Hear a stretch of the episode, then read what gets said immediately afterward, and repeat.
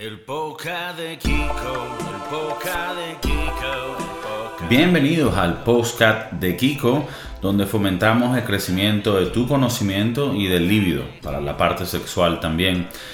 Este video no lo había hecho antes porque quería ver un poco el desenlace de la situación eh, para poder explicarlo un poco mejor y también para intentar de entenderlo, que es lo que voy a tratar de hacer mientras les explico un poco el caso.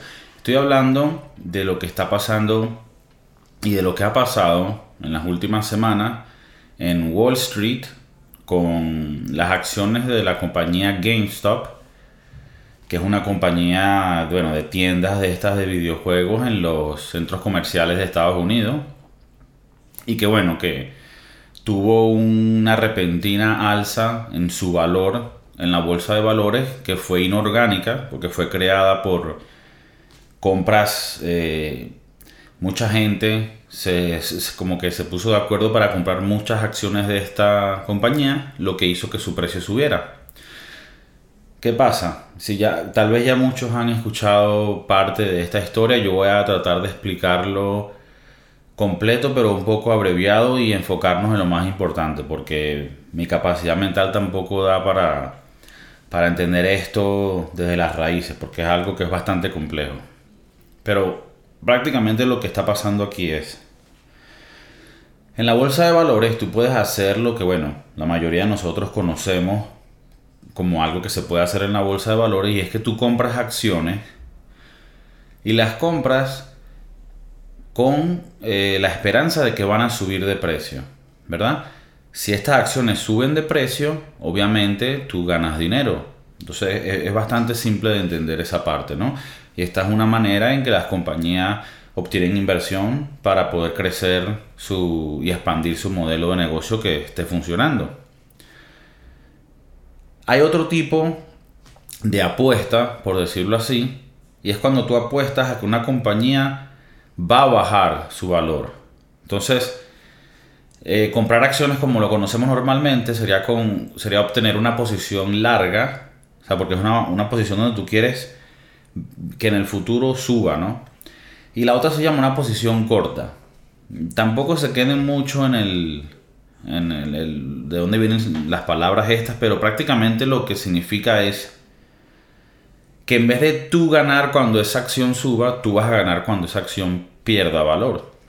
Y bueno, para que entiendan un poco de cómo funciona, en vez de yo comprar la acción, esperar que suba y venderla más adelante para ganar dinero, lo que hago es pido prestada una acción que por decirte algo cuesta 10 dólares. Yo pido prestada esa acción por 10 dólares y la vendo en 10 dólares.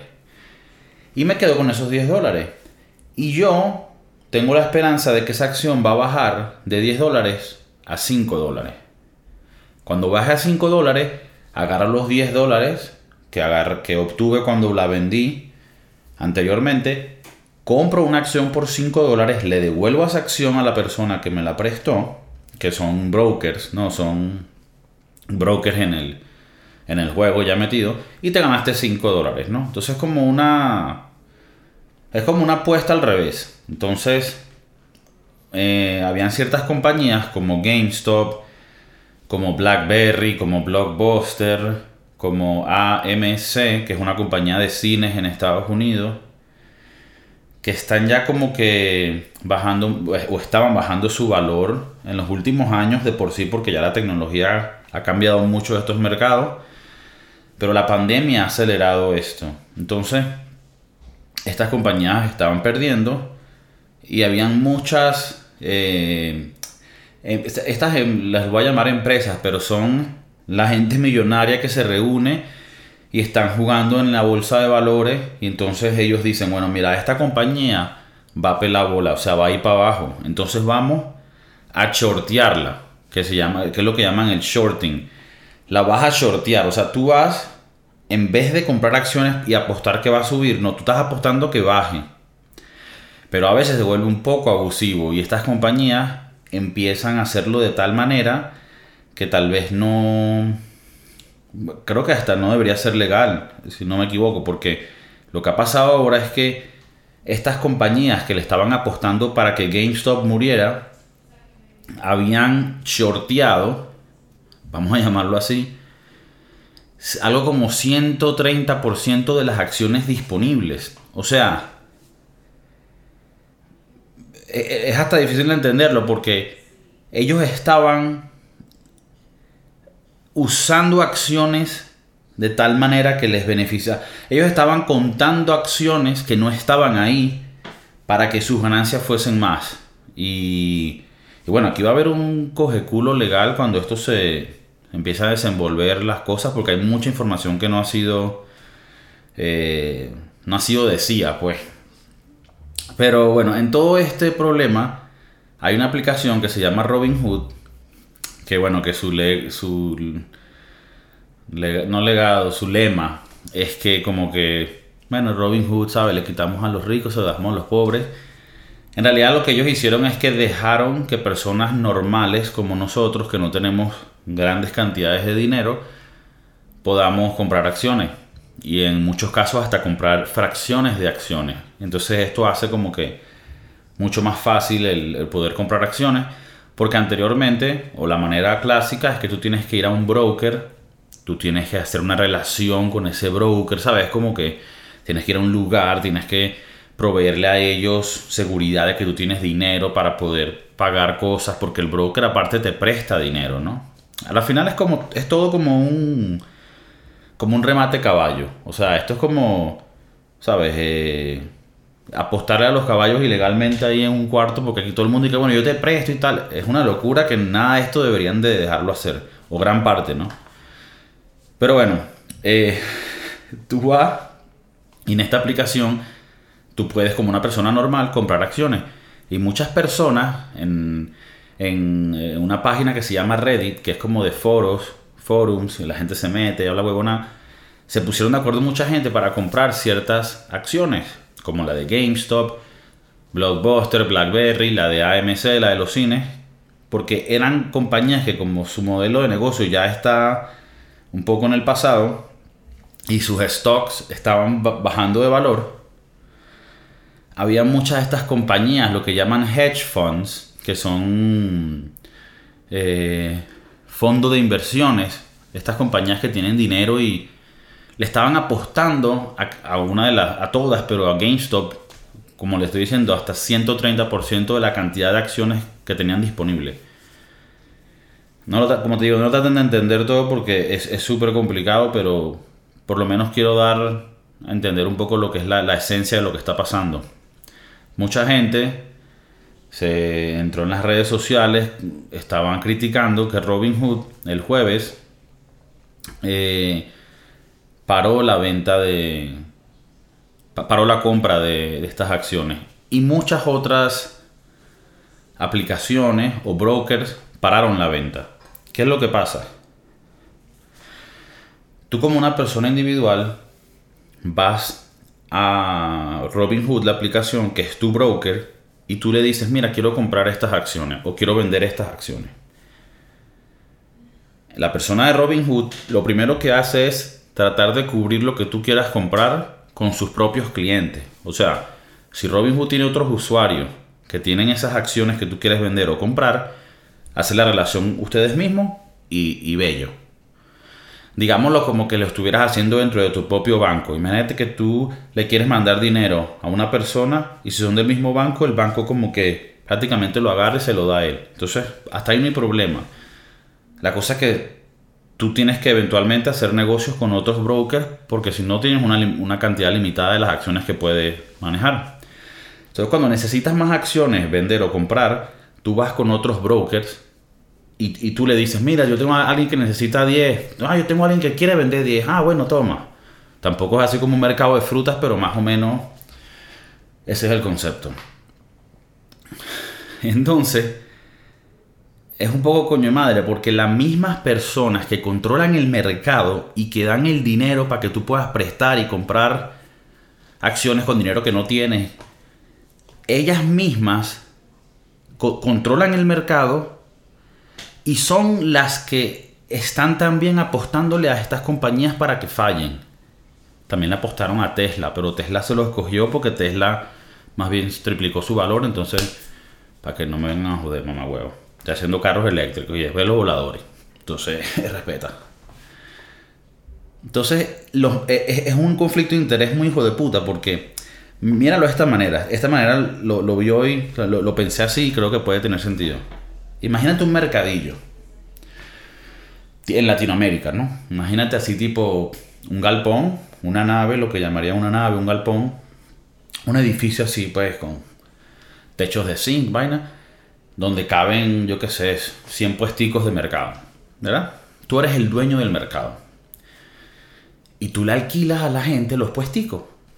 Pero aparte, de los 100 puesticos que hay, 20 te los agarras tú para vender tus cosas también. Entonces te ganas por el alquiler del espacio, pero aparte también vendes tus propias vainas. Entonces, coño, hasta ahí todo bello, ¿verdad?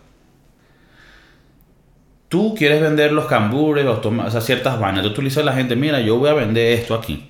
Yo soy el que los va a vender. Ok. Imagínate que de los otros puesticos llega gente que quiere vender lo que él está vendiendo y a mejor precio y mejor calidad. A él no le conviene entonces él puede decirte, mira, no, no te alquilo más el puestico, tienes que irte del mercado. Entonces ahí hay un conflicto de interés. Si la persona que te alquila el lugar también tiene interés en ganar de eso, él controla el juego, entonces no es justo. Mucha gente le culpó a Robin Hood que la razón por la que ellos dejaron de, de vender acciones de GameStop a la gente que quería comprarlas era porque hay un hedge fund, un fondo de estos inversiones que se llama Melvin Capital, que estaba chorteando GameStop. Y cuando para Robinhood de vender, hace que la acción baje de precio y los coño y madres que están chorteando la vaina puedan eh, liquidar sus pérdidas mucho mejor que si dejan que el precio siga subiendo. Entonces, Melvin Capital tiene un interés en que la en, que paren de vender esa acción porque, porque ellos no tienen que como que comprarla a ellos de vuelta. Porque yo, acuérdense que la gente que está shorteando, tú vendiste la acción y te la prestaron y tienes que devolver la acción y ni siquiera tienes real para comprarla. Entonces se vuelve un, un coge culo. Entonces Melvin Capital está jodido porque tiene que dar dinero, el viernes tenía que dar dinero como de colateral, como de seguridad de que tienen fondos para pagar su posición shorteada. Porque ¿qué pasa cuando tú shorteas algo? Si el precio baja, todo bien, pero si el precio sube, tú ahora tienes que sacar dinero donde no tienes y entonces los brokers te piden que, que, que, des dinero adelante, como diciendo, mira hermano, tú aquí estás perdiendo mucho real y tú me debes real, entonces ve dándome esos reales por ahora para ver qué va a pasar aquí. Entonces, Citadel, que es otra compañía de estas con mucho dinero, es dueña de gran parte de Robinhood, la aplicación esta. Y esa Citadel fue la que salvó y le prestó dinero a Melvin Capital para salvarse del coñazo que tenía que dar porque las acciones subieron en vez de bajar. Entonces, hay un conflicto de interés, como que Robinhood dejó de vender porque uno de los inversores grandes en la compañía tiene interés de que el precio de la acción baje. Sin embargo, aquí hay un pedo más arrecho. Eso también puede ser. Pero aquí hay un problema más arrecho y es que tú como broker, tú tienes que siempre lidiar con los market makers, que son a la final las aseguradoras, los fondos de inversiones, los bancos. O sea, entonces, si en cualquier momento hay gente que está ganando real de una manera que ellos no se la esperaban, ellos mismos pueden cambiar el juego. Entonces es lo coño madre de la vaina. Porque ¿qué pasó? Cuando Robin Hood quería comprar más acciones, porque eh, tú eres el broker, eh, fulanito y menganito quieren comprar acciones de GameStop. Yo voy al market maker y le digo, mira, necesito acciones de GameStop para mis clientes. Esa gente le dice a Robin Hood, perfecto, pero nos tienes que adelantar más dinero de seguridad porque en estos momentos esa acción está muy volátil. y prácticamente lo que hacen es que esencialmente trancan el juego, como diciendo, no, aquí si tú quieres comprar más tomate, me vas a tener que traer un depósito del 200%. Ellos están diciendo como que nosotros no estamos parando el juego, solo te están poniendo una restricción tan fuerte que nadie la puede cumplir, prácticamente. Y espero que estén tan confundidos en este momento como lo estoy yo, porque es una locura todo lo que está pasando. Otra manera yo que lo, lo, lo, lo, intenté entender es usando el ejemplo del dólar.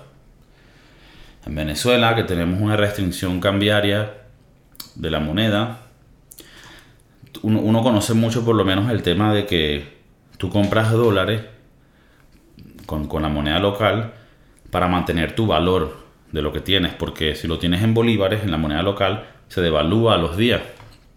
Entonces,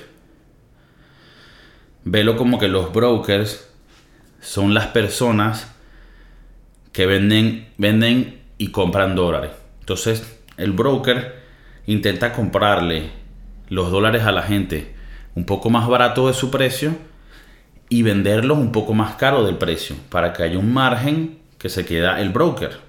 No, eh, vayamos a decir que el broker es cualquier huevón en su tiempo en Venezuela o en lugares donde hay problemas de cambio, que es como un mercado negro en, en esos contextos, pero en general, él es el broker porque esto también se hace legal. Si tú vas para Colombia, hay una persona en las calles que te cambia dólares a peso y no es ilegal, ¿no? Pero bueno, un broker, él es como una casa de cambio pero eh, imagínate el broker que es la persona que va por la calle. Ahora, cuando el broker a alguien le viene y le quiere comprar más dólares de lo que ellos tienen en los bolsillos, o sea, un monto grande, o sea, no necesito 200 dólares, necesito 20 mil dólares. El broker llama ahora a una casa de cambio y le dice, mira, tengo aquí un negocio, alguien quiere comprar 20, 20 mil, ¿a cuánto me lo deja? Para que él pueda vender y hacerse, hacerse una comisión, ¿no? Bueno, es igualito. Robin Hood es como el broker pequeño y cuando la gente necesita más acciones tiene que ir al broker más arrecho que es la casa de cambio. Y la casa de cambio, cuando tiene que pedir más dinero, van a, los fondos de inversiones gigantes. Entonces, ¿qué pasa? El juego entero es manejado por, por las eh, fondos de inversiones, los bancos, la aseguradora ellos son los que dan el dinero para que todo este juego se pueda jugar. Entonces cuando hay algo que pasa que no les gusta a ellos, ellos tienen el poder de trancar el juego. Y eso fue lo que me dejó loco. Eh, es importante acatar que, bueno, que el, hecho de que estos dicen que son muchachitos, que, que me dio risa porque en Reddit hay una cultura medio gamer, ¿no? De videojuegos y tal. Entonces tiene sentido hasta moralmente que estas personas hayan comprado las acciones de GameStop para joder a los millonarios que querían que GameStop fallara, también de una manera o por una razón nostálgica, ¿no? Porque GameStop en Latinoamérica no sé cuáles serán las tiendas para eso, pero en Estados Unidos o en España hay estas tiendas típicas donde tú entras a comprar videojuegos, una consola, tienes los foncos, los muñequitos, huevonadas, controles, juegos usados, puedes vender tu juego.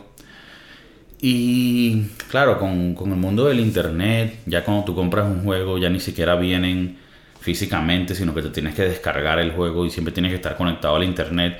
Es otra era, estamos en otro momento de la historia. Y bueno, yo quisiera que, que estas tiendas resurgieran de alguna manera. En realidad le han, le han puesto inversión, por lo menos a GameStop, para que se vuelva algo más digital y bueno, vamos a ver qué, pasa en el futuro. Pero que también me dio curiosidad que había un tema de, de que también estas personas pueden estar apostando la GameStop porque es como la tienda esa que, cuando ibas al, centro comercial tu mamá o tu hermana se iban a comprar huevonas y tú te ibas al GameStop a jugar mariqueras y sabes. Entonces, tal vez hay un poco, un poco de eso eh, en ese aspecto. En otros temas, una cosa que tengo tiempo que, queriendo hablar de ello es el tema en España con los ocupas. Y esto, bueno, para personas que no conozcan el término, es prácticamente las personas que entran a un lugar, una casa de alquiler, una casa vacacional, un apartamento, y se quedan ahí, ¿no? Se quedan y no pagan. Esto es un problema bastante grave en España. En Venezuela también pasaba a, niveles mucho más graves, pero obviamente allá lo, apoya el, el régimen. Pero prácticamente lo que pasa es que si alguien se queda en tu apartamento, si tú eres el dueño de un apartamento o de una casa y alguien se queda ahí, bien porque haya sido un inquilino que entró pagando y después dejó de pagar, o simplemente porque la casa estaba vacía y se metieron a la fuerza, termina siendo como que algo que, que, que, tarda mucho en resolver. Si tú quieres sacar a esas personas, es, todo un, una burocracia, tarda años y bueno, obviamente las personas que, que sufren estos problemas, los dueños, no siempre son, la mayoría del tiempo no son empresas millonarias que tienen mucho dinero y esto, sino personas normales que tal vez toda su vida han guardado dinero para tener esta inversión. Pero bueno, el problema, ¿qué, es lo que pasa? El gobierno es muy permisivo para la gente que se queda en, en las casas de otros, ¿verdad? Y para mí aquí rompe, rompe la ley de una manera en donde las personas empiezan a desconfiar del gobierno. Porque si tú no puedes proteger las propiedades de las personas, ¿para qué tenemos el gobierno? Quiero aclarar que mi discurso, por decirlo de esa manera, no es como que, bueno, que los, que no, los que no puedan pagar su vivienda, que se jodan, nada. Creo que eso lo tiene que resolver el gobierno. O sea, esas personas, el gobierno tiene que hacerse cargo de ellas. Filtrar cuáles son los problemas de cada quien y por qué no pueden pagar una vivienda. Ofrecerles viviendas del gobierno a los que se lo meriten, a los que no una ayuda temporal hasta que puedan... O sea, al final también está la responsabilidad de cada quien de, de buscarse la vida. Sin embargo, podemos ayudar. Pero tú tienes que sacar a esas personas de las propiedades de otros porque estás causando más daño al dejar a esas personas ahí. Y, te voy a decir dónde repercuta todo esto, porque es una cadena de consecuencias de algo que tal vez puede parecer tan noble como que si no tienes con cómo pagar, quédate ahí. No tienes que pagar. Y si tienes hijos, bueno, cágate porque es mucho más difícil sacarlos, porque si hay niños, ¿sabes? Entra otro tema moral, bueno. Entonces, ¿qué, ¿qué causa este tipo de cosas? Bueno, yo recientemente tuve que, tuve, quería, o tuve que buscar lugares porque me quería mudar. Y tú tienes que probarle a la gente de mil maneras que tú vas a pagar el apartamento, la casa. Porque no confían. ¿Por qué? Porque tienen miedo de que alguien se quede y no pueda pagar. Bueno, a eso le añades la pandemia, que obviamente puede dejar a cualquiera sin trabajo en cualquier momento, pero sin eso, ya de por sí es un problema porque tú tienes, eh, como dueño de un, de un piso, como le dicen en España, de un apartamento, de una propiedad, tienes que, o sea, tienes que asegurarte y filtrar quién va a ser el inquilino de, la mejor manera que puedas. Y, es entendible, o sea, tú quieres que esa persona te asegure que va a pagar, ¿no? Muchas veces con, bueno, depósitos, pero aparte de eso, tus nóminas, dónde trabajas, ¿me entiendes? O sea, te hacen un filtro para poder elegir si quieren que tú alquiles el piso. Bueno, tú como persona que estás buscando un piso, como inquilino, tal vez tú no estés en una posición donde tengas un contrato indefinido, donde tengas un contrato que diga, no, de aquí no te puede votar nadie, aquí no te puede echar nadie. O sea, tal vez tú estás empezando, pero ganas, ganas bien, o sea, ganas suficiente para pagar el piso que quieres alquilar. Pero porque no tienes más de tantos años trabajando en la empresa, porque no tienes un contrato que sea más seguro, no te dan el piso para que lo alquiles. Entonces, ¿qué termina pasando? Que las personas que estamos abajo no podemos, o, ¿sabes? Los, que tal vez eh, tengan una situación donde tienen un trabajo, donde trabajan siempre, son personas trabajadoras, personas buenas, pero tal vez no tienen el contrato de tres años o, no ganan, porque a veces te piden que ganes demasiado dinero para lo que vas a alquilar, que es como que, ¿sabes? Si quieres que gane eso, o sea, si ganara eso no, no, no estaría alquilándote la mierda tuya. Entonces, bueno, el tema es, es complicado porque lo, ¿cómo debería funcionar esto? Bueno, que tú como dueño, si alguien está en tu morada, en tu propiedad, y no está autorizado para estar ahí, bien porque no, dejó de pagar el alquiler, etc., tú, la policía debería de venir y sacar a esa gente. Para eso es que tenemos los poderes que tenemos eh, en las democracias que vivimos, ¿no? ¿Qué pasaría si eso fuese así? Ok.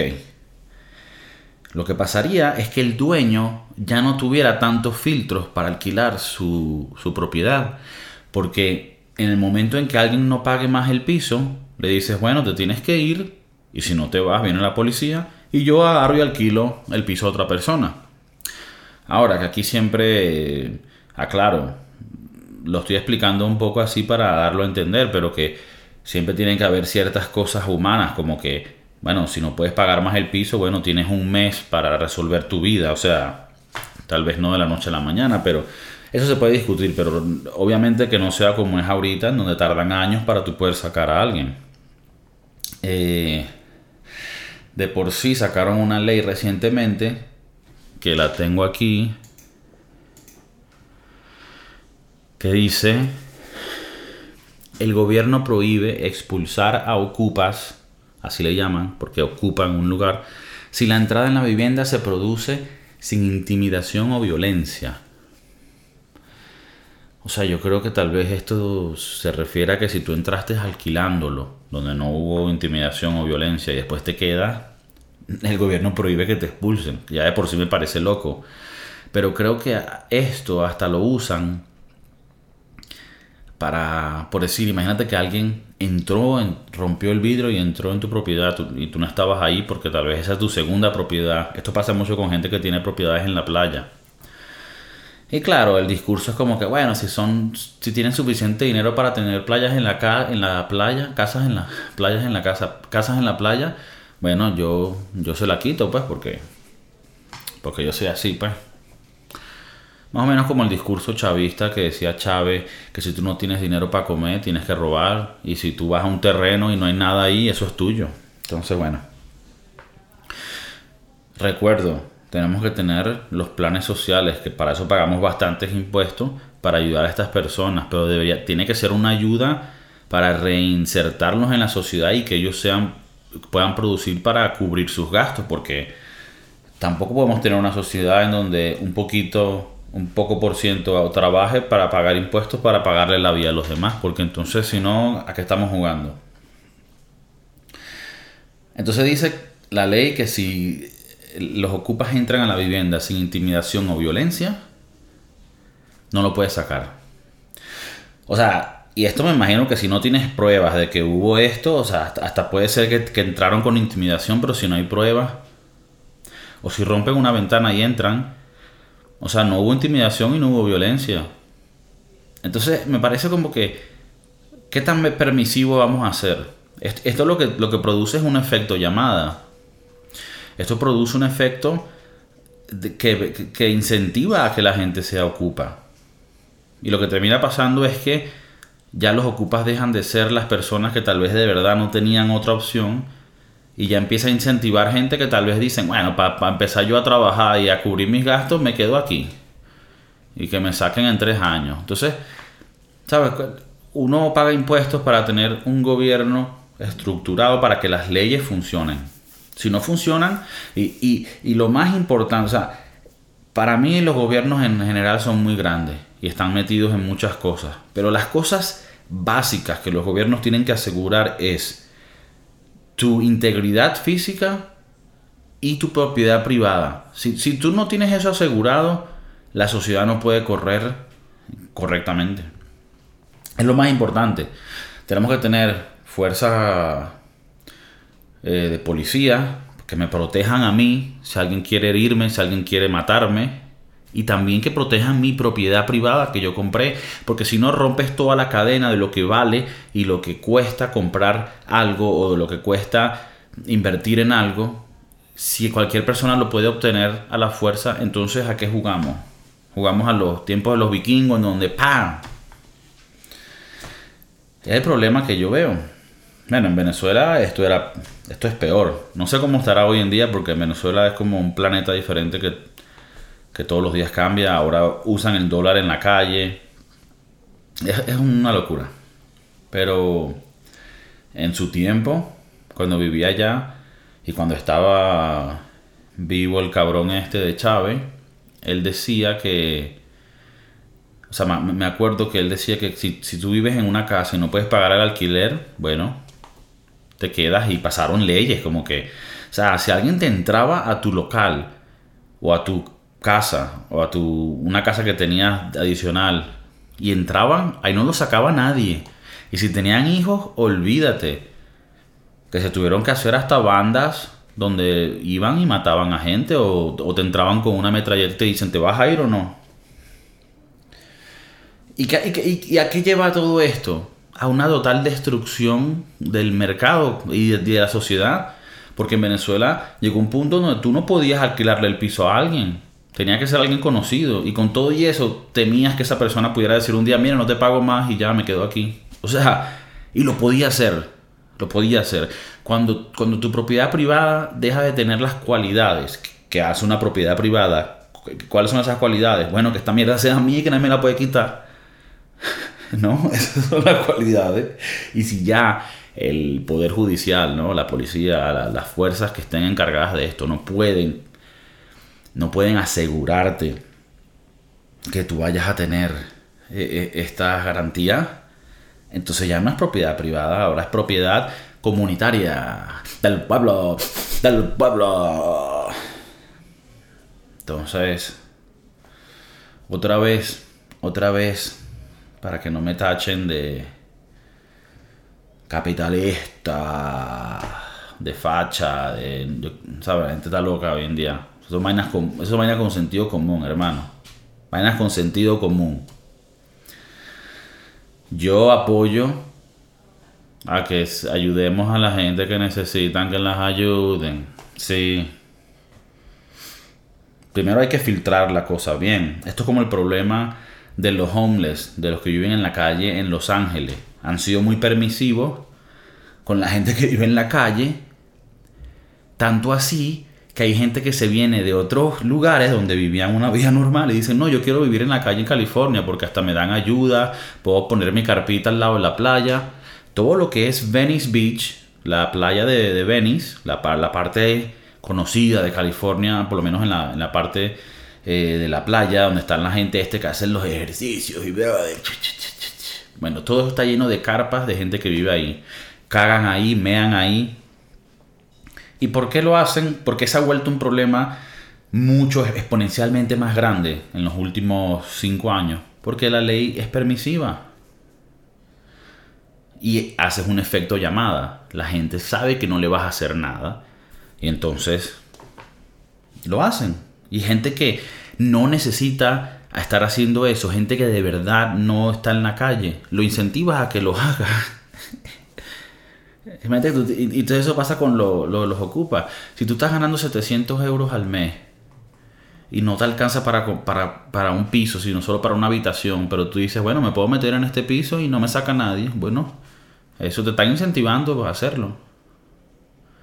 ¿Qué tiene que pasar, en mi opinión? Bueno, primero cambiar la ley y que la ley permita que las fuerzas mm, eh, correspondientes puedan sacar a personas de lugares dentro de 30 días.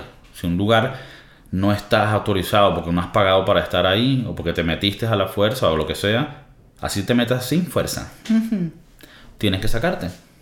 ¿Verdad? Eso es lo primero. Ya después que saques a toda esa gente, vas a tener que agarrar a esa gente y meterlos en vainas del Estado, en programas del Estado, donde le des una casa a, los que están bien, bien mal, le ayudarás de cierta manera. A los que están mal, pero porque quieren estar mal, una ayuda corta y mira, a trabajar y echarle, a echarle bola a la vida, ¿no? Pero tienes que cambiar la ley para que no siga pasando. Porque si tú limpias los que están ahorita de ocupas, pero la ley la sigues manteniendo igual, se va a volver a llenar de gente. Entonces, soy humanista, soy una persona buena. Estoy diciendo a los que tienen ese problema ahorita, tenemos que absorberlos y ver cómo lo ayudamos, pero no con las propiedades de otros. Si todos pagamos impuestos, que sea comunitaria la cosa. Que todo el mundo, coño, que, que sí, le hacemos unas, unas carpitas, una vaina, lo que sea, pero que todos lo paguemos, no que el huevón que se, se parió toda la vida para comprarse el apartamentico, ahora se lo meta alguien ahí, entonces no, porque tú eres rico, porque tú eres mamagüevo, porque jódete, huevón. No. No, sentido común. Sentido común. Un poquito de sentido común, ¿eh? No queda mal, hostias. Hostias. Ah, Dios mío. Y esto fue un problema para conseguir un piso. No, que no ganan suficiente, no, que... Y tú decías, ¿cómo que no, no gano suficiente? Y no estoy diciendo que yo gane mucho ni nada, pero yo, yo decía, para alquilar esto que cuesta esto, te estoy diciendo que ganamos esto, yo y mi pareja, y no es suficiente. O sea, yo, yo, yo, le decía, mira, si yo ganara más de eso, ¿tú crees que yo estaría alquilando esto? Estaría alquilándome una casa, huevón, con piscina. Entonces esto afecta a las personas que estamos creciendo. Me afecta a mí que estoy en una situación normal. Hace unos años no estaba tan. estaba peor. Y en esos tiempos yo ganaba suficiente dinero para tener ciertas comodidades que no podía obtener porque por la ley los dueños son muy picky, son muy filtran mucho porque dicen, "No, este no me va a pagar." Y si se queda, se queda y para sacarlo no joda y me ven a mí, coño, este carajo se ve que come mucho. Imagínate sacarse gordo de ahí. Es un problema, ¿me entiendes? Entonces, si no hubieran esas leyes, a mí me beneficiaría en esos momentos, porque, y, hasta hoy también, porque puedo alquilar un lugar, porque yo sé que yo tengo que trabajar, yo sé que si a mí me echan del trabajo, es, eso no, yo no voy a decirle a la señora, mira señora, es que me echaron del trabajo y ya yo no puedo pagar, no huevón, porque yo de donde yo vengo, tienes que ganarte la vida, marico. Todos los días, mamá huevo. Si yo me quedo sin trabajo, algo voy a hacer, huevón. Armaré tacos en Taco Bell yo qué coño sé, no me interesa. Soy humilde para esa huevona, ya hago lo que sea. Pero yo voy a tener el dinero, hermano, para pagar mi huevona. Y el día que no tenga el dinero, yo quiero que el dueño me pueda decir, mira hermanito, tienes un mes para irte para el coño. Y yo le diré, sí hermano, te entiendo. Y yo buscaré algo más barato. Yo qué coño sé. Así es la vida. Porque si no tenemos esas reglas y esas estructuras básicas del sentido común, ¿cómo vamos a crecer? ¿Cómo vamos a llegar a otros niveles? ¿Ah? Si no fomentamos el, sentimiento de responsabilidad de todos nosotros. ¿Ah? Hoy en día todo es lo que te puede dar el Estado, lo, que te mereces. Porque, ¿qué, ¿Qué te mereces un coño? Aquí la gente se tiene que todos los días sudarse la huevonada. El éxito no se compra, se alquila. Y el alquiler mm, hay que pagarlo todos los meses, huevón.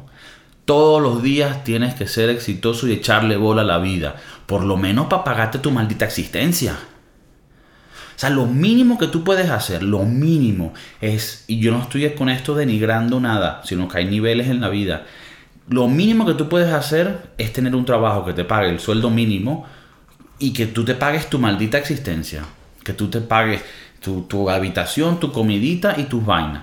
Es lo mínimo que puedes hacer en la vida. Lo mínimo. Lo que deberías hacer es, ser alguien exitoso, por lo menos a, ciertas maneras, a tu nivel. Pero lo mínimo es que hagas lo suficiente para comprarte tu comida, para cagar, para dormir y para irte una vez a la semana a tomarte unas birras. Lo mínimo. Creo yo. Obviamente aquí no estamos incluyendo personas que por razones externas a ello no puedan desempeñar una labor comercial. Y bueno, eso obviamente necesitamos planes sociales para eso. Eh, ¿Ok? Pero a los huevones que no quieren hacer un coño porque no quieren, a esos no. Agarren una escoba y lo pones a limpiar una estación y le pagas un sueldo mínimo o lo que sea que le quieras pagar y que se paguen su puta existencia. ¿Ok? Bueno, en otros temas, quería hablarles de algo que me molesta bastante. Que es cuando, bueno, para empezar, o sea, de por sí, si yo te estoy mandando mensajes en, en WhatsApp o cualquiera de las aplicaciones, no sé si ahora con el cambio de privacidad la gente se vaya a ir a otra vaina, Telegram, Mamogram, lo que sea. Si te estoy hablando en mensajes de texto, ¿verdad? Coño, no me respondas con un voice. No me respondas con un mensaje de voz, mamá huevo. Respóndeme con, con vaina. O sea, no estoy ahorita, por una razón u otra, en el momento que está escuchando un voice. Ahora, peor todavía. Esto me pasa. Hay un amigo que quiero mucho que hace esto. Le mando un mensaje corto, conciso, preciso a lo que estamos hablando. Me manda un voice note de 5 minutos. ¿Mm? O sea, si tú quieres, si tú quieres hablar conmigo, tener una conversación intelectual, meternos en... Vente, te vienes a hacer podcast conmigo, hermano. Tenemos el podcast de Kiko en español, tenemos los Broski el podcast en inglés. Como quieras, papi. Ya otros idiomas, ya está ahí no llego. De vaina hablo esos dos. Pero no me mandes un podcast en el teléfono, hermano. Cinco minutos, ¿qué tú crees, huevón? No. Es más, si me respondes con un voice, ya de por sí me estás fastidiando porque si yo, si yo, si yo tuviera el tiempo o la disponibilidad para hablar contigo, te llamaría. ¿Sabes? ¿Se acuerdan de esa cosa que se hacía hace años? En la prehistoria, cuando tú llamabas a alguien. Ring, ring, oh shit, what the fuck. Te llamaría. Si yo estoy mandando mensajes, es porque estoy haciendo cosas en donde no puedo ahorita escuchar algo. Puedo escribir, pum, guardarme el teléfono. Y después más tarde te vuelvo a responder, ¿verdad? Me mandas un voice, no. Ya me estás poniendo fuera de mi zona de confort. Ahora me mandas un voice, no, de 5 minutos. Después de borrar, mano. Si yo veo un voice note de 5 minutos, te puedo mandar es una invitación a mi podcast. Vamos a hablar, mano y hablamos un rato. Pero no me mandes un voice de 5 minutos, ¿me entiendes? No. Otras cosas que me molestan. Hace unos días fui a, una cita médica. Una doctora general, ¿no? Eh, médico general. Eh, un poco también hablar de, nutrición, eh, que me ayudara para ver si puedo sacar todos estos demonios de carbohidratos que tengo en mi cuerpo. Y, coño, se sentí un momento muy, como, como nostálgico.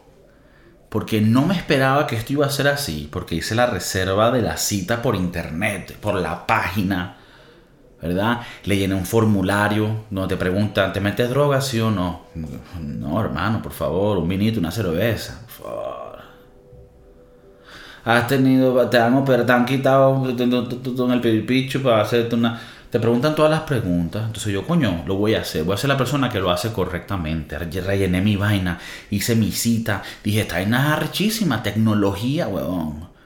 Esta caraja cuando yo llegue no joda de bola. Yo hice mi cita para tal hora, 6 y 45 de la tarde. Cuando yo llegue, pum, de una, venga para acá, señor. Porque así está la tecnología ahorita. Todo está. Pero ¿qué pasó? Nada, que volví a mis tiempos de niño, en donde vas a la consulta del doctor y él te hace esperar dos horas. ¿Por qué? Porque mamame el huevo. Porque sí. ¿Por qué?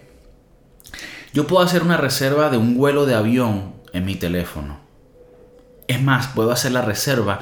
Puedo organizar todo mi viaje alrededor del mundo de tres meses, hacer reservas de hoteles automáticamente, reservas de alquiler de carro, de tickets de avión, de trenes, de toda mierda. Y lo puedo hacer relajado 15 minutos. Tum tum de mi teléfono. Bum, bum, bum. De la misma manera, pude hacer esta reserva de, de la cita médica por mi teléfono, pum, pum. Dije, coño, hemos llegado a ese, a ese nivel en donde el, el gremio médico ha logrado conectar sus, sus habilidades médicas y de tal manera conectarla al mundo digital que a su vez se conecta con nosotros los usuarios y poder hacer un sistema en donde cuando tú me digas a mí que yo venga a las 6 y 45, cuando yo llegue a ese, ese, ese momento en tiempo y hagamos esa conexión, porque tú me dijiste que puedo ir a las 6 y 45, que cuando tú llegues tú me digas a mí, bienvenido hermano, adelante, vamos a ver qué problemas tiene usted hoy. Y no que me digas, mira, vete a la sala de espera donde hay varias personas más que todos los están atendiendo tarde. Y tú estás en la cola ahora de los que están, ¿sabes? Entonces tú dime a mí, si yo es que tengo problemas, tú dime a mí qué tan difícil es organizarte y decir, yo con cada paciente hablo 30 minutos. Entonces, tú, por favor, tienes que estar aquí a las 6 y 45. Cuando llega esa persona, tiene 30 minutos. A los 30 minutos ves a la otra persona y así sucesivamente. Lo hace la persona que me corta el pelo, weón. Un barbero que quiero mucho. Valleca, Mindelo. Activo en el beta con... Si le digo, mira, quiero que me pongas como Daddy Yankee, me dice, no te lo recomiendo, pero vamos. Vamos, gordito. Él lo hace hace su cita de media hora, la gente llega, yo llego y me dice, bienvenido hermano, venga para acá que lo vamos a dejar, es bello. No joda, Brad Pitt se quedó huevón.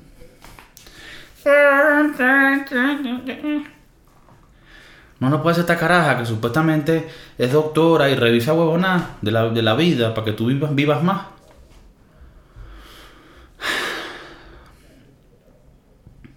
Pero si fue muy puntual para ofrecerme las pastillas mágicas para perder peso. Ella me dice, mira, vamos a, probar primero haciendo las cosas de esta manera.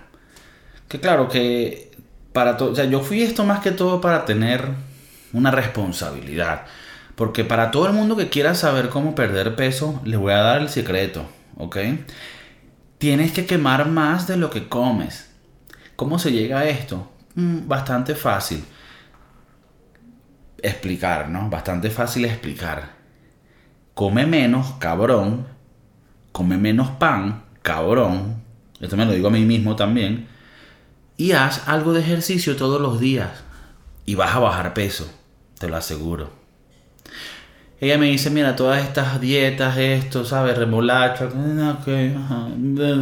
hacer unos aerobics, ya, ya, cuando ya cuando te dicen que te recomiendan que hagas aerobics, es porque ya, o sea, o ya llegaste a una edad o te ven como que ya estás casi muerto, vas a hacer aerobics. es lo que te queda a ti, papi. Ok, perfecto, aerobics. Y me dice, si la dieta y los aerobics no funcionan, podemos tratar otras cosas que son unos tratamientos con unas pastillas. Pero claro, esto sale más caro. Y yo, ah, ok. Y ahí fue cuando sentí un poquito de desconfianza. Porque cuando tú me vas a mí vender pastillas, ¿qué me vas a decir? Que las pastillas me van a hacer rebajar y yo no tengo que hacer ejercicio y puedo comer lo que estoy comiendo. Porque si es así, dame las fucking pastillas. Pero ¿van a funcionar así las pastillas? Porque hasta, hasta lo que yo sé, no hay pastilla mágica para el proceso biológico más importante de nuestro cuerpo, que es que lo que comes se queda en tu bueno, aparte de lo que sacas, obviamente, pero lo que comes se va a formar parte de tu cuerpo al menos que lo quemes. Y no hay pastilla mágica que haga eso. Pues estas son las típicas pastillas que te dicen, no, mira, estas pastillas te ayudan a quemar. Claro, tú tienes que hacer ejercicio y comer bien, pero con esto vas a perder más peso todavía. Que es lo que yo digo, coño de tu madre si estoy comiendo bien, que es lo más difícil que hay en la vida, y haciendo ejercicio, las dos cosas a la vez, que es burda de difícil hacer, coño de tu madre, ¿para qué necesito las pastillas, mamá huevo? O sea, si yo voy a gastar dinero en unas pastillas para adelgazar, es porque ya no tengo otra opción. Soy una persona que no puede mantener una disciplina diaria de comer cosas que no saben a nada para poder yo estar más saludable y salir a trotar y hacer las cosas que tengo que hacer. ¿Verdad? Si yo no puedo hacer eso y quiero la pastilla, eh, o sea, por eso es que quiero la pastilla, porque no puedo hacer lo otro, huevón. Si puedo comer bien y hacer ejercicio, no estaría ni siquiera en esta fucking consulta por la cual tuve que estar esperando dos horas porque tú no sabes manejar tu fucking tiempo y poder, ¿sabes? Hacer una cartulina o un Excel o lo que tú seas donde tú digas, a esta hora llega esta persona y a esta llega la otra y tú te atiendo y nadie tiene que esperar. porque tú no puedes hacer eso, ¿verdad? Me mandas ahora unas pastillas mágicas. Que ya es donde yo digo, ya tú no eres doctor. Tú no puedes ser doctor si tú me estás a mí ofreciendo pastillas para adelgazar. Porque ya hasta ahí llega, porque ya yo sé que eso no es verdad. Si tú fueras doctor, tú me dirías, hablarías claro. Y como al principio de la consulta fue bien. No, mira, tienes que hacer ejercicio y tal. Pero después me hizo así como que... Pero, si eso no funciona, tenemos la Super Bernie Car. Estas te las tomas una vez al día y te va a ayudar a quemar todas tus calorías. Y por un módico precio de 150 la caja de 30 cápsulas, tendrás que venir todos los meses a comprarla. Ah, pero entonces si yo pago 150 dólares, euros, lo que sea, chelines, por estas pastillas me las como y ellas me van a quemar todo y yo me puedo comer las pizzas, las hamburguesas, las empanadas con salsa de ajo, frescolita, malta y todo bello. Ah, no, estas lo que hacen es que repotencian ya lo que tú estás quemando. Tú tienes que comer bien y también tienes que hacer ejercicio. Ah, en coño de tu madre, entonces ¿para qué quiero la fucking pastilla? Si tú me dices que yo pagando dinero bastante puedo adelgazar y ponerme como me quiero poner y comer todavía pizza, hamburguesa, tomar cerveza. Si yo puedo hacer eso con las pastillas, entonces te las compro. Pero ella sabe que es una farsa. Igual que Herbalife y toda esta huevona. Ellos te dicen, no, tú tú puedes tomarte esto, pero igual tienes que comer bien. Ah, no, huevón, de bola. El que coma bien y haga ejercicio va a perder peso. El problema es que hacemos lo que no podemos hacer. Esa vaina porque na huevona no tenemos ese chip en ese cerebro que nos dice Kiko no te comas toda la pizza entera. Kiko no la enrolles como un burrito y no te la metas en el exófago como más huevo entonces un poquito de bueno ya con la doctora esa maldita. Después de la cita médica me fui a McDonald's y me comí una hamburguesa y le dije bueno maldita vamos a ver le dije, sí, sí, estoy haciendo la vaina, cero carbohidrato. ¿Ok? Que por cierto, vas a un McDonald's, ¿verdad? Que tú dices, bueno, a la mierda todo. Ir a McDonald's es como decir, ¿sabes qué? Los días de mi vida, quítame 10, mamá huevo. Hoy estoy rebelde. Pero debería ser un momento feliz, ¿sabes? Y me, y, me, me sacó de quicio una vaina, hermano. Termino de comer. Porque de por sí el proceso para pedir en McDonald's y todo de verdad que es increíble, por lo menos en España y en Estados Unidos. O sea, ya es una fórmula en donde tú pides por la maquinita, pum, pum, pum, pum, porque ellos dijeron, ah, tú quieres que, que le subamos lo que, lo que cobran, ok, ponemos una maquinita, pides, te salen los números, las pantallas, y están haciendo cientos de órdenes y, y todo sale de pinga, de verdad, yo y que una huevona. Me encanta ir para allá para nada más ver el proceso que tienen, porque todo es... Funciona perfecto. Tú pones un mono en esa línea de producción y todo funciona. Ahí cualquier persona funciona. Perfecto. Me da mi comida, me voy a comer. Estoy comiendo mi vaina. Estoy pensando a la doctora, ah, mamá hueva, mira.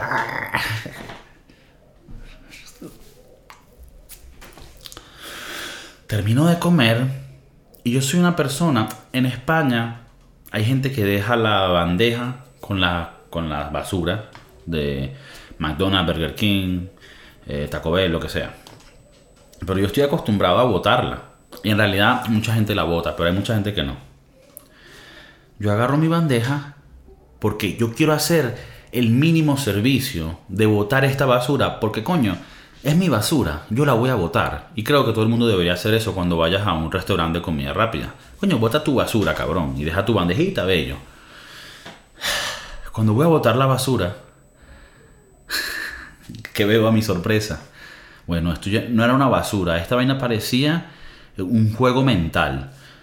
Era una, era una combinación de diferentes basuras o potes de basura con diferentes huecos en donde solo cabían ciertas cosas. Entonces uno decía, aquí solo va el cartón. Entonces solo podías meter las cajitas donde vendía la hamburguesa que solo cabía ahí. Si tratabas de meter otra cosa no cabía.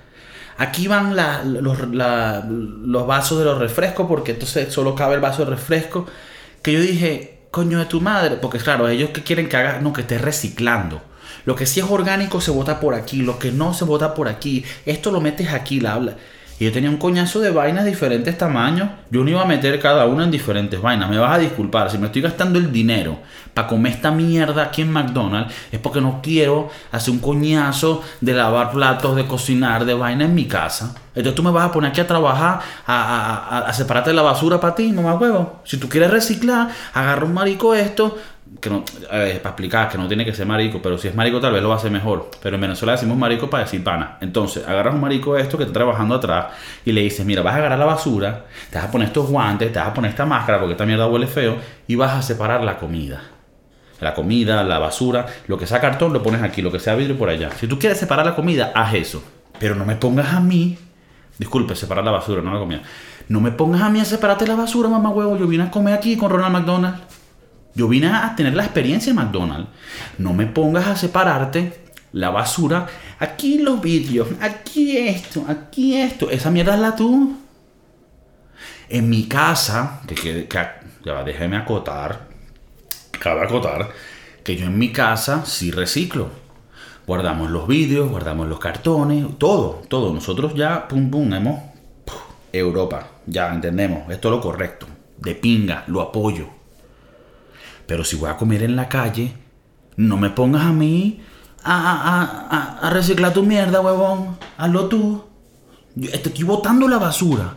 ¿Qué hice yo? Boté todo en el pote donde dice orgánico. Y dije, bueno, aquí van a orgánico, aquí van a organicar ustedes esa mierda, van a organizar esa mierda ustedes. Y no, y no es nada contra el reciclaje. Yo reciclo en mi casa, pero no me pongas a hacer huevón.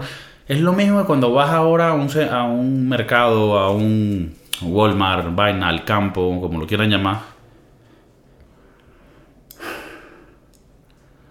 Vas a pagar, entonces te ponen en estas cajas, en las autocajas, pagas tú mismo.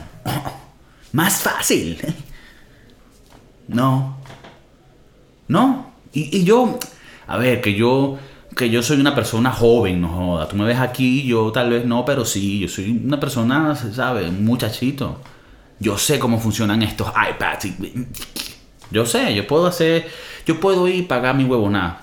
Pero no, ¿por qué tengo que yo venir aquí y ser un cashier? Yo puedo pagarte en un, en un restaurante con el iPad y escoger lo que yo quiero comer. Está bien. Pero no me pongas a cobrar, ¿sabes? Yo tengo un carrito con diferentes cosas, entonces clic, clic. No, o sea, tampoco así. Ten a tu gente aquí, huevón. Entonces, claro, tampoco es que es muy simple la huevona, porque lo pones y tú lo tienes que poner en una bandeja. Entonces, si la bandeja ve que el peso no es el mismo porque tú de huevón lo sacaste en un momento, entonces, ¡eh! El peso no funciona, llama a alguien. Entonces tiene que venir una, una señora, ¿verdad? Que ya no conoce la máquina, o sea, la señora Marcia llega. No, que no funciona. Ok, clic, clic. No, que tengo que llamar a la manager para que dé la autorización. Entonces viene la manager da la autorización, pum, pum. Ok, ahora puedes seguir poniendo cosas. Y vuelves a poner cosas, y vuelves a poner cosas, y por la mitad de la vaina, pum, el peso no funciona, ya va, problema. Señor, no es que te por. Ay, no, ya va. No, es que no, es que no. No puedes tener a la señora Marcia tomando la huevona como normalmente, clásicamente es, que ella me ve y me dice clic, clic, clic, hola, ¿cómo están? Clic, clic, tienes la tarjeta del club, mamá huevo, ¿no? Pues, ok, clic, clic, clic, clic. ¿Quieres donar un dólar para que se lo demos a los niños que de África y tal? No, en Venezuela también se están muriendo. Ok, bueno, clic, clic, clic. Yo quiero eso, esa experiencia con la pana Marcia.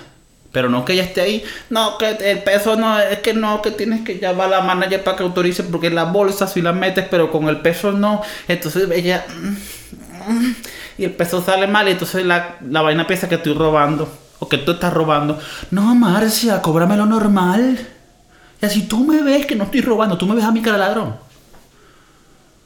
Que por cierto, es la peor justificación si te robaste algo. O sea, mamá huevo, cualquiera puede ser un ladrón. Pero bueno. ¿Entienden? No me hagas a mí hacer extra trabajo cuando estoy pagando por un servicio, no joda. Cuando ustedes vienen aquí a ver el podcast de Kiko, yo les hago a ustedes hacer más trabajo, más allá de que de escuchar, que ya es que jode. O sea, tolerar a este mamahuevo hablando esta huevona, ya es que jode.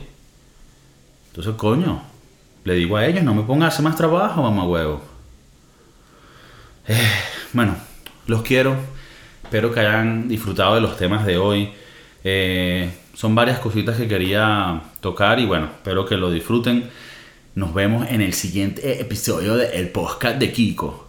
Ok, vamos a seguir masajeando ese cerebro para que sigan creando, para que sean más creativos y para que su líbido pueda subir y se, le, y se les mejore su vida sexual. Ok, bueno, los quiero mucho. Cuídense.